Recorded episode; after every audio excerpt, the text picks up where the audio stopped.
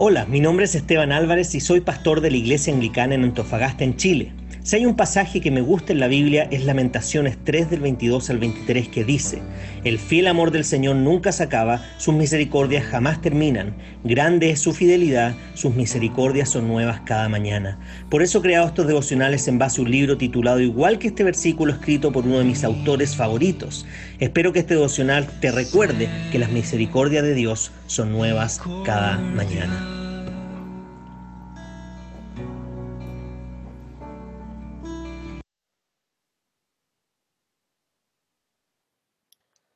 Bien, y el título del devocional de hoy día es Sencillamente no lo puedes debatir. El camino de Dios es mejor que el tuyo. Su plan es infinitamente mejor que cualquier plan que tú pudieras tener para ti mismo. Estaba muy desanimado. Me había dado por vencido. Había planeado mi salida y estaba seguro sobre lo que haría después. El plan me parecía bueno, mucho mejor de lo que estaba pasando. Saldría de esa pesadilla para vivir mi sueño. El problema era que Dios tenía un plan mucho mejor para mí. Pensé que mi plan era mejor.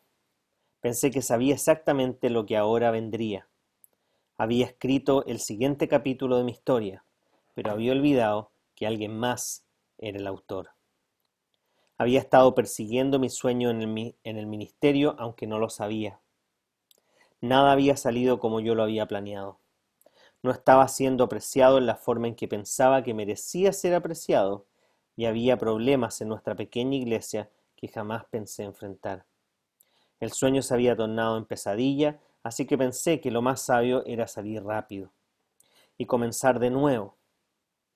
Pero Dios tenía un plan diferente. Al final del servicio, cuando anuncié mi renuncia, el hombre más longevo de nuestra congregación me esperó en la entrada de la iglesia. Fuimos los últimos dos en salir. Se me acercó y me preguntó si podía hablar conmigo. Y luego dijo, sabemos que estás desanimado y sabemos que eres un poco inmaduro, pero no te hemos pedido que te vayas. ¿Cuándo vas a tener pastores maduros? ¿Cuándo vas a tener pastores maduros, la iglesia inmadura? Si le... Perdón. ¿Cuándo va a tener pastores maduros la iglesia si los inmaduros se van. Dios interrumpió mi plan. Inmediatamente supe que el anciano estaba en lo correcto. Supe inmediatamente que estaba huyendo porque mi sueño me había estallado en la cara. Y justo allí supe que no podía, no me podía ir. Fui a casa y le dije a mi esposa que no podíamos ir. Llamé a los ancianos y le pedí que anularan mi renuncia. Permanecí allí por muchos años más, años de crecimiento en la gracia y en el ministerio. Nada de lo que he experimentado desde entonces hubiera sucedido si me hubiera marchado. Todas las bendiciones y pruebas del ministerio que me habían habilitado para hacer lo que hago ahora se hubieran perdido. Iba a saltar del barco y dejar el ministerio pastoral, pero gracias a Dios yo no soy el autor de mi propia historia. Tu historia tampoco es una autobiografía. Tu historia es una biografía de sabiduría y gracia escrita por alguien más. Cada página que él escribe en tu historia es correcta. Cada giro en la trama de la historia es para lo mejor. Cada nuevo personaje o suceso inesperado es una herramienta de su gracia. Cada nuevo capítulo es un avance de su propósito. El que es sabio entiende estas cosas el que es inteligente las comprende. Ciertamente son rectos los caminos del Señor, dice Oseas 14:9. Decir que los caminos de Dios son mejores es quedarse muy pero muy cortos. ¿Cómo podrían no serlo? Él es infinito en sabiduría y gracia. Para seguir profundizando en este tema, puedes leer el Salmo 118. Solo me gustaría agregar a esto. Todos nosotros nos encantaría poder mirar nuestra historia y probablemente quitar las cosas que no nos gustaron y definir las cosas que nos gustarían y que creemos que quizás son mejor para nuestra vida. A todos nos gusta ser el autor de nuestra propia historia, pero creo que así como en la película Todopoderoso de Jim Carrey, cuando le dan una responsabilidad y lo único que se dedica es hacer tonterías, abrir el agua de la sopa, abrir la sopa en dos, o etcétera, creyéndose que era todopoderoso porque Dios le había adjudicado un pedazo supuestamente de poder para hacer cosas, en vez de hacer el bien, se dedicó a hacer pura lecera. La verdad es que si nosotros pudiéramos ser, tomar, tener la decisión final en nuestra historia, probablemente no terminaría de mejor manera. Es cosa de ver la historia universal, como en medio de todas las mejoras y todos los, todos los descubrimientos que hemos hecho, el costo que se ha pagado a nivel de civilización por tantas cosas, por la maldad, por pensar que el fin justifica los medios, etc. Siempre pensamos que nuestro camino es el mejor, pero la verdad es que el camino de Dios siempre es el mejor. Ahora, ¿cómo sé cuál es el camino de Dios para mi vida?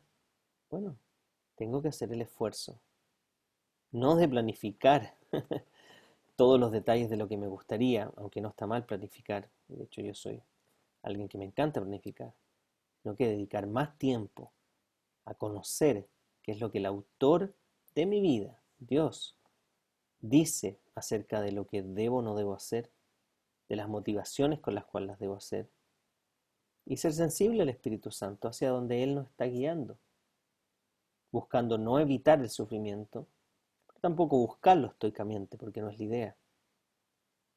Pero abrir nuestro corazón y nuestra mente, nuestros ojos, para poder ver hacia dónde Dios nos está llevando. Y creo que esa es una reflexión que todos tenemos que hacer en medio de la pandemia. Creo que toda la civilización hoy día se está cuestionando qué cosas realmente son prioritarias en nuestra vida y qué cosas no. De qué cosas podemos prescindir y de qué cosas quizás nos cuesta más prescindir. Hoy día todos Quizás hemos tenido que achicar nuestro presupuesto. también hemos podido ahorrar quizás en otras cosas. Algunos ya no tienen presupuesto y necesitan ayuda. Por lo tanto, nos vemos enfrentados hoy día a tener que priorizar cosas, a tener que tener un nuevo plan, porque creo que ninguno me atrevo a decir, ninguna persona, ninguna empresa, nadie pensó que esta pandemia iba a ser tan grande como ha sido. Nadie pensó que iba a traer una de las crisis más grandes a nivel global, porque nadie lo tenía planificado en sus esquemas. Pero puedo decir que en enero de este año, Dios me mostró a través de una visión, algo que en ese minuto quizás no lo entendí, pero hoy día sí lo entiendo. Alguien de nuestra iglesia. Cuando iba caminando camino a la iglesia en una reunión se encontró una Biblia que tenía un versículo en la portada que justamente apuntaba al tema de, fortalecernos y de, estar firmes en las pruebas.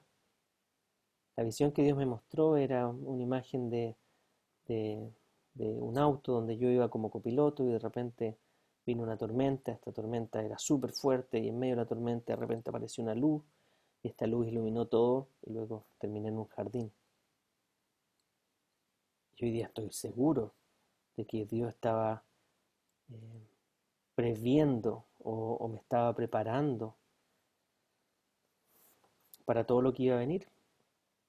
Estaba diciendo que iba a ser un año donde iba a ser tormentoso y ya sabíamos que por el estallido social y todo lo que estamos viviendo no iba a ser fácil, pero jamás pensamos que iba a ser tan difícil como lo realmente lo fue.